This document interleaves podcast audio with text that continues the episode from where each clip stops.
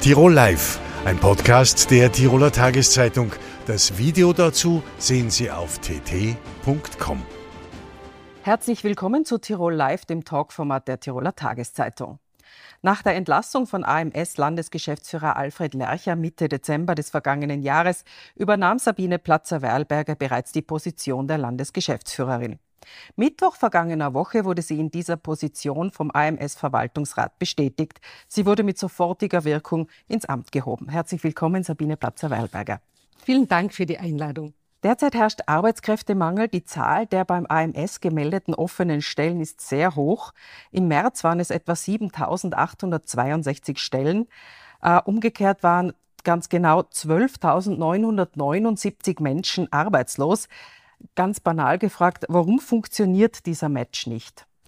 Es ist ja tatsächlich so, dass der Match ausgezeichnet funktioniert, aber diese Zahl von fast 13.000 Arbeitslosen muss man dann in diesem Zusammenhang natürlich erklären.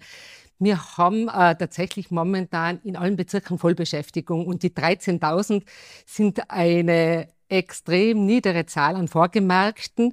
Äh, das entspricht wirklich einer Arbeitslosenquote von 3,5 Prozent.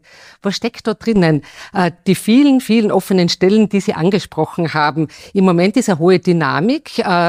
Äh, in Tirol gruppieren sich natürlich die Menschen um und verändern ihre Jobs und können natürlich aus dieser Auswahl ja sehr, sehr gute Angebote wählen.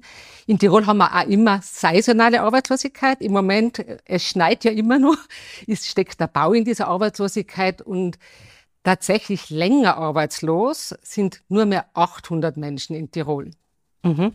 Äh, warum ist es denn eigentlich in manchen Branchen so schwierig, Personal zu finden? Man hört immer wieder von Problemen, etwa im Handel oder vielleicht jetzt saisonal bedingt nicht, aber grundsätzlich übers Jahr gesehen im Tourismus. Ja, es ist so, dass ganz Österreich, Tirol und ganz Europa momentan unter diesem Problem stöhnt. Das ist ein riesiges Thema.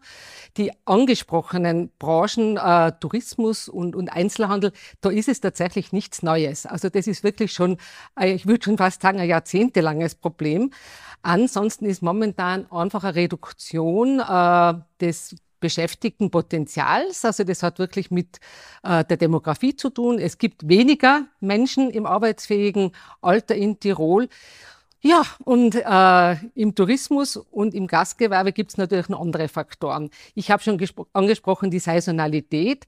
Äh, wenn äh, zweimal im Jahr so quasi Dienstverhältnisse unterbrochen werden und Stempelzeiten eingeschoben werden, ist es immer ein Risiko, dass äh, so quasi ein Wechsel, ein Wandel passiert. Dann sind die Dinge wie, wie Arbeitszeiten und auch Entlohnung. Und es ist nicht von ungefähr so, dass es genau die Dienstleistung ist, die einfach auch von den Durchschnittslöhnen sehr nieder situiert sind. Und da ist dann natürlich auch der nächste Schritt, die nächste äh, Erklärung notwendig Frauen arbeiten überproportional in diesen Bereichen und schultern halt nebenbei auch noch sehr, sehr viele andere unbezahlte Tätigkeiten und ist so irgendwie ein Wechsel fast schon programmiert in dieser Situation. Mhm. Also alles Dinge, äh, über die wir schon sehr lange berichten und wahrscheinlich noch sehr lange berichten werden. Äh, für viele Menschen wird aber auch die Work-Life-Balance immer wichtiger. Nachdem diese Dinge ja, wie wir wissen, schwer zu regeln sind, Kinderbetreuung und unterschiedliche Öffnungszeiten, äh, glauben Sie, müssen sich Gastronomie und Handel anpassen? Also wird es vielleicht mehr Schließtage geben oder andere Öffnungszeiten? Ja, ich bin überzeugt, dass es ohne äh, Anpassung und wirklich äh, ja fast der Transformation nicht gehen wird. Wir erleben es ja. Sehr, sehr viele Betriebe äh, probieren zum Beispiel auch schon recht erfolgreich vier Tage Wochen aus in Branchen, wo wir es uns nicht hätten vorstellen können. Und gleichzeitig kommt ja zu diesem Trend, äh, zu dieser ja, Work-Life oder New Work-Debatte äh, auch noch dazu, dass man ja Umstellungen, die mit der Digitalisierung, mit einem veränderten Konsumverhalten, speziell im Handel. Also da tut sich ja sehr, sehr viel gleichzeitig und es wirkt sich dann immer in Summe auf die Arbeitswelt, die ja auch gut und effizient und wirtschaftlich organisiert werden muss, aus. Also von dem her ist auch in Tirol die Wirtschaft und natürlich auch die Arbeitnehmerinnen im Wandel, in einer Bewegung. Ja, und ich denke, da werden wir noch ganz spannende Elemente erleben können. Mhm. Also äh, an der Qualifizierung liegt es offenbar nicht. Braucht es andere Qualifizierung für äh, die 800 Menschen in Tirol, die einen Arbeitsplatz suchen oder mehr? Wie sehen Sie das? Äh, an der Qualifizierung liegt es nicht, das würde ich so nicht unterschreiben. Äh, ich denke, dass der allerwichtigste Punkt momentan ist, auf die Qualifizierung der Beschäftigten zu schauen, die ja so dynamisch am Weg sind, immer wieder wechseln. Äh, und da funktioniert die Qualifizierung, die Weiterbildung von gut ausgebildeten Menschen ausgezeichnet, auch in Tirol. Äh, aber bei all jenen, die wirklich Qualifizierung bräuchten und in Hilfsarbeiter, Hilfsarbeiterinnen Jobs tätig sind, gäbe es Aufholbedarf. Da muss ja die Deutschkurse ansprechen und auch Menschen, die einfach unter ihrer Qualifikation arbeiten mit Migrationsgeschichte. Äh, für die 800 langzeitarbeitslosen Personen gilt es tatsächlich wirklich auch so diese Konzepte äh, genau anzuschauen. Also da gibt's ein Set, da ist es nicht nur die Qualifizierung, da geht's auch um Aktivierung, da geht's teilweise auch wirklich um Elemente wie Case Management. Wir haben unsere Projekte, sozialökonomische Projekte und auch Beratung ganz niederschwellig. Aber insgesamt, ich muss auch wirklich auch die positiven Dinge herausstreichen, haben wir in Österreich schon ganz ein tolles Berufs bezogenes Ausbildungssystem mit Lehre und berufsbildenden Schulen und eine zunehmende Durchlässigkeit. Und ich glaube, diese Durchlässigkeit zwischen den Systemen ist so wichtig. Maturantinnen machen zusehends eine Lehre, Erwachsene machen im zweiten Weg äh, wirklich auch mit moderneren Lehrformaten, kompetenzorientierte Lehrabschlussprüfung und, und, und. Das verschränkt sich und das ist notwendig, dieses lebenslange Lernen und ganz, ganz konkret eben anhand von dem, was der Arbeitsmarkt und die Wirtschaft und die Menschen vor allen Dingen jetzt brauchen. Mhm. Menschen, ohne die es äh, in Zukunft nicht mehr gehen wird, auch wegen dem Umlageverfahren im Sozialsystem, äh, sind Migranten, Asylwerber. Würden Sie sich wünschen, dass äh, etwa für Flüchtlinge mit Aufenthaltsberechtigung oder Migranten, die eine Arbeitsberechtigung haben, die Nostrifizierung ihrer Ausbildung etwa schneller funktioniert? Das würde ich mir tatsächlich wünschen und da bin ich nicht die einzige, wohl wissend, dass da natürlich auch äh, eine große Verantwortung dahinter steckt, weil es natürlich auch um die Qualität der Ausbildungen geht. Äh, aber äh, ich denke mal so an diesen Rädern äh, der Verbesserung von bürokratischen Abläufen könnte man drehen oder eben auch, sie hat mir auch da Projekte angeschaut, so aus dem Bereich der Medizin, so innovativere Zugänge, wo während äh, der Nostrifizierung einfach auch schon Praxis, zum Beispiel in einem Krankenhaus von Ärzten, Ärztinnen, die sich gerade äh, im Nostrifizierungsverfahren befinden, äh, die, die könnten wirklich ihre Praxis äh, zur Verfügung stellen und würden gleichzeitig was verdienen. Und dann könnte man wirklich auch so quasi ja, am Bedarf und einen Wunsch der Nostrifizierung verknüpfen. Und ich glaube, äh, das offen zu denken und natürlich auch die zeitliche Dimension, das wäre wichtig, wichtig, wichtig. Mhm. Erst kürzlich wurde in Oberösterreich eine junge Frau, die eine Pflegeausbildung gemacht hat, ausgewiesen. Ihre Mutter hat als Köchin gearbeitet. Dieses Lokal, diesem Lokal droht jetzt die Schließung. Ist so etwas sinnvoll äh, in diesen, gerade in Pflegeberufen? Denn wir hören ja immer wieder von äh, ganzen Abteilungen in Krankenhäusern, die geschlossen werden müssen. Mhm. Ja, das ist wirklich ein drastischer Fall, wo man so quasi diese nicht vorhandene Schnittstelle zwischen der Asylgesetzgebung und auch der, ja, der Zuwanderung aufgrund von Bedürfnissen oder halt einfach einen Bedarf an Arbeitskräften in Mangelberufen sieht. Äh, dieser spezielle Fall ist wahrscheinlich, wenn man die rechtliche Situation betrachtet, unvermeidbar gewesen. Äh, aber äh, aus arbeitsmarktpolitischer Sicht ist es notwendig und es wird ohne wirklich auch so eine systematische äh, Öffnung des Arbeitsmarktes und auch Struktur aus Drittstaaten nicht gehen. Äh, ja, und da darf ich auch ganz ehrlich dazu sagen, wenn dann wirklich auch Punkte vergeben werden könnten, über Integration und Beschäftigungsverhältnissen fürs Asylverfahren wäre das wahrscheinlich auch, ich habe vorher schon über innovativer Denken aufgrund der wirklich drastischen Mangelsituation, wäre humanitär, aber eben auch betriebswirtschaftlich, volkswirtschaftlich schon äh, viel getan, im Speziellen mit dem Blick nach Oberösterreich. Mhm. Sie persönlich setzen ja auf Weiterbildung und Weiterqualifikation. Was möchten Sie denn jetzt anstoßen in Ihrer Funktion? Ja, ich habe zwei so, so, so ganz große Ziele. Äh, das erste Ziel hat mit dem Fachkräftemangel zu tun und da werde ich mich für den Ausbau der betriebsnahen Ausbildungen, ich bin ein großer Fan der Stiftungsmodelle einsetzen. Wir haben eine sehr, sehr gut funktionierende Pflegestiftung und äh, wir planen jetzt äh, einen Ausbau dieser Stiftungsmodelle in Richtung Green Jobs. Da fällt, zum Beispiel Elektropraktikerinnen-Ausbildungen, alles, was in Richtung Photovoltaik geht, hinein. Aber auch äh, überlegen wir gerade, dass wir im Bereich der Elementarpädagogik ein Stiftungsmodell losieren, also wirklich äh, Fachkräfteausbildungen mit ganz, ganz viel Verbindung zur Praxis. Frauen in Handwerk und Technik ist immer so ein Herzensprojekt von mir. Da werden wir weiterhin ganz intensiv draufschauen. Und die zweite Schiene ist die Prävention. Äh, die nicht vorhandene Berufsorientierung während der Corona-Phase steckt immer nur in unserer jugendlichen Generation. Also wir machen ganz, ganz viel mit Schulen, Berufsorientierung in unterschiedlichen Settings. Und ich glaube, das ist wichtig. Dieses Überangebot. Also es ist ja wirklich momentan auch, äh, es wird geworben, äh, Ausbildungen, konkurrieren sich und es ist für junge Menschen, die 14, 15, 16 sind, nicht einfach. Und da denke ich, ist das wichtig anzusetzen und gemeinsam mit den unterschiedlichsten Institutionen der Schule, Bildungsdirektion und der Wirtschaft äh, gilt es hier ganz jugendgerechte Konzepte umzusetzen und Ängste zu nehmen. Und das ist mir ganz, ganz wichtig. Mhm. Kommen wir zur Reformierung des Arbeitslosengeldes.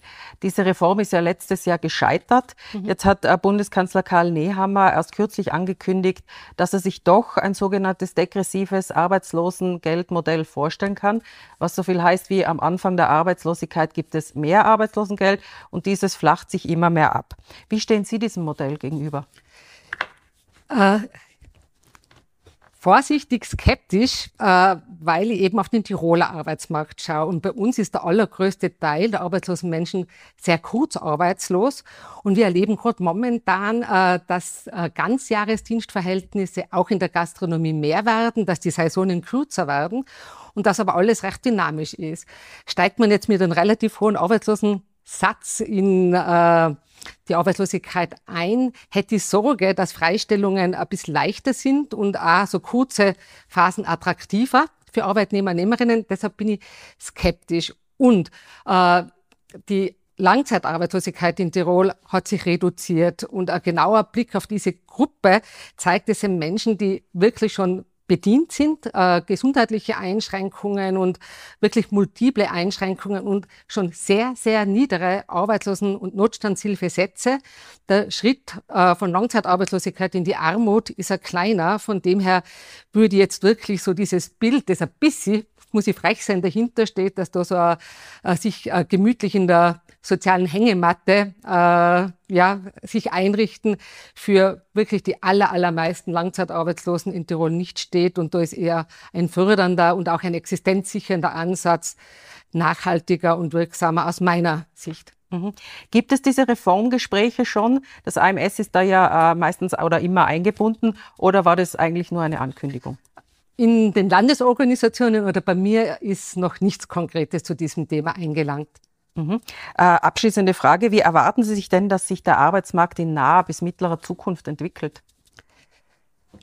In naher Zukunft, dann nehme ich jetzt halt einfach einmal das heurige Jahr her, gehe von äh, weiterhin niederen Arbeitslosigkeit aus, die vielleicht jetzt aber sich in diesem Niveau, wie wir es momentan äh, vorfinden, einpendeln. Äh, der riesige Bedarf an, an Fachkräften, an Personal wird uns begleiten, nicht nur heuer, also das haben wir jetzt schon in der, in der längerfristigen Prognose. Also ich denke mal, das ist so das Bild und sicher das Hauptthema, dass wir wirklich mit all unseren äh, Aktivitäten im In- und Ausland schauen müssen, dass wir wirklich die die Betriebe, aber eben auch die öffentliche Hand bedienen. Also es geht ja auch um Pflege, es geht ums Gesundheitswesen, Kindergarten, Sicherheit.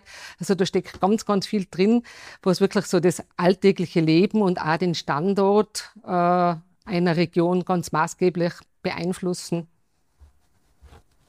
Danke sehr. Frau Platzer-Weilberger, vielen Dank für das Gespräch. Danke.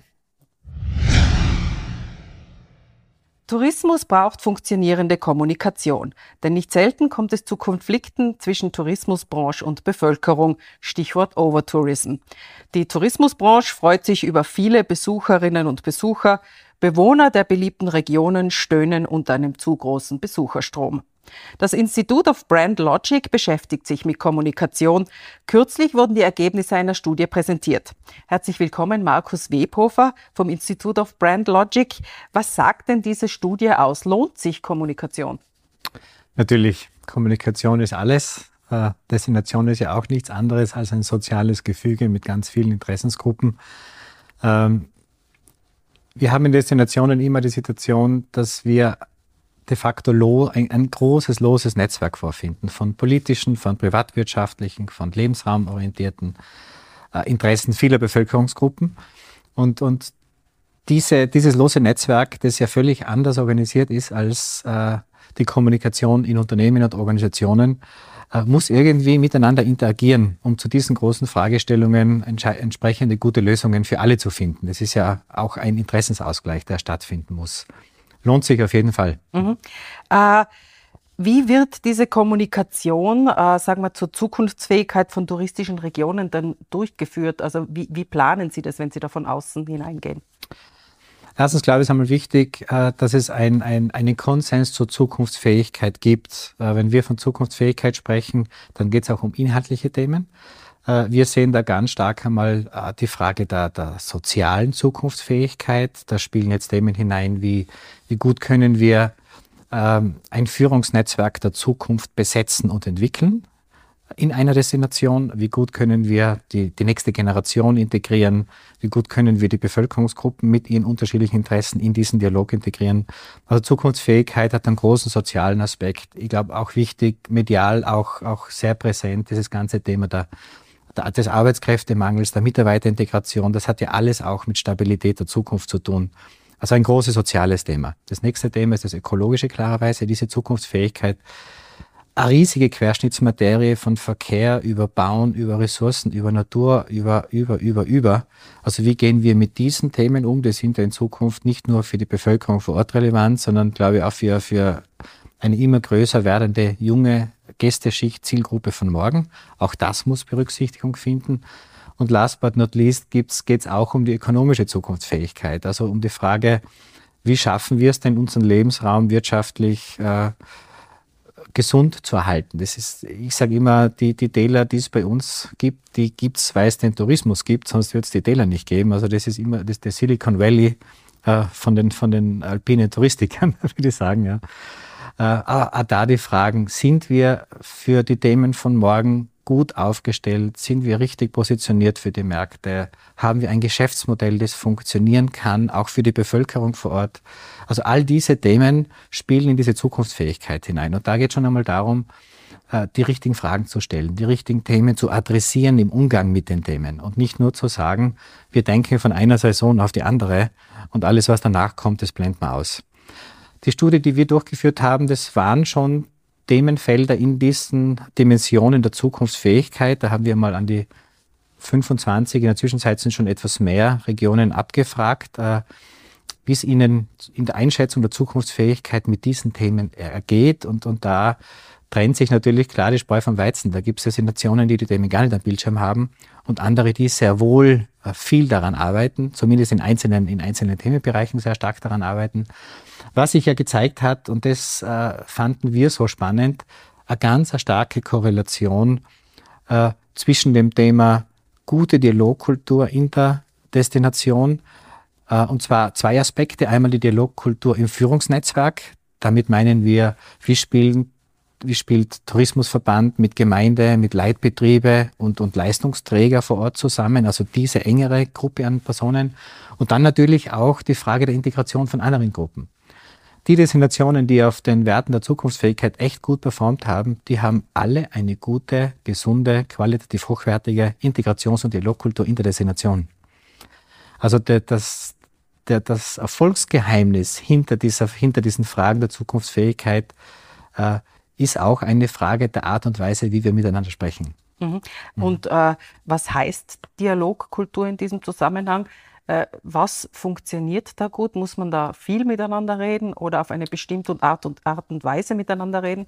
Beides. Es glaube ich ist beides. Gerade weil es ein loses Netzwerk ist und kein Unternehmen, muss man mehr Kommunikation pflegen als in Organisationen. Das, das bin ich mir sicher. Äh, wenn wir von Dialog sprechen, dann meinen wir einmal eine sehr wertschätzende Gesprächskultur auf Augenhöhe, die die äh, ein gemeinsames Verständnis einmal zur Ausgangssituation schafft, die Leute gut mitnimmt, die die richtigen Fragen beleuchtet, richtig hinsehen lernt auf die Dinge, die, die wesentlich sind. Also dieses Bewusstsein zur Situation gemeinsam zu bauen und dann aber auch das Bewusstsein zur Zukunft gemeinsam zu diskutieren. Diskutieren ist eh kein recht guter Begriff, weil Diskutere, das kommt von zerschlagen, von trennen. Dialog meint mehr äh, den gemeinsamen Konsens, diese gemeinsame konstruktive Lösungsfindung, die wertschätzend ist, die voraussetzt, dass man wirklich richtig gut aufmerksam zuhört, dass man auch eine, eine Neugierde an der anderen Perspektive entwickelt, äh, dass man es nicht gleich bewertet und abwehrt.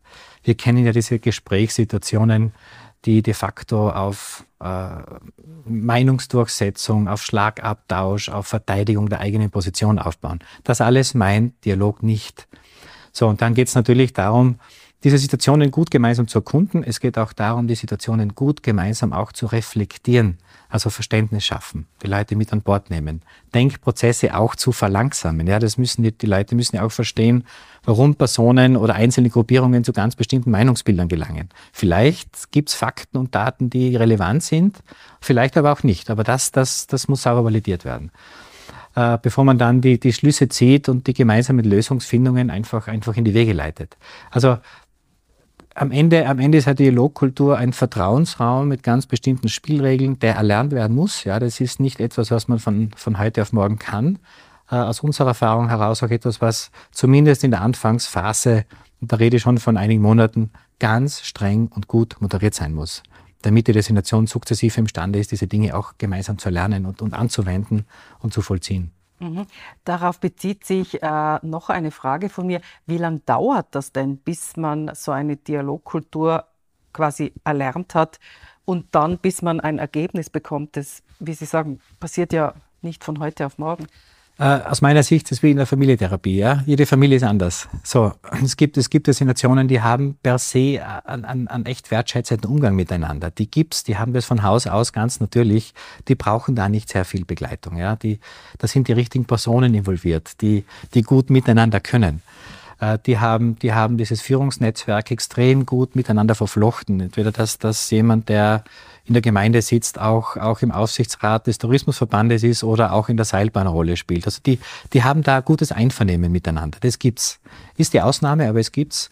Andere hingegen äh, haben völlig isolierte, abgetrennte Kommunikationskanäle. Ja, die reden gar nicht miteinander.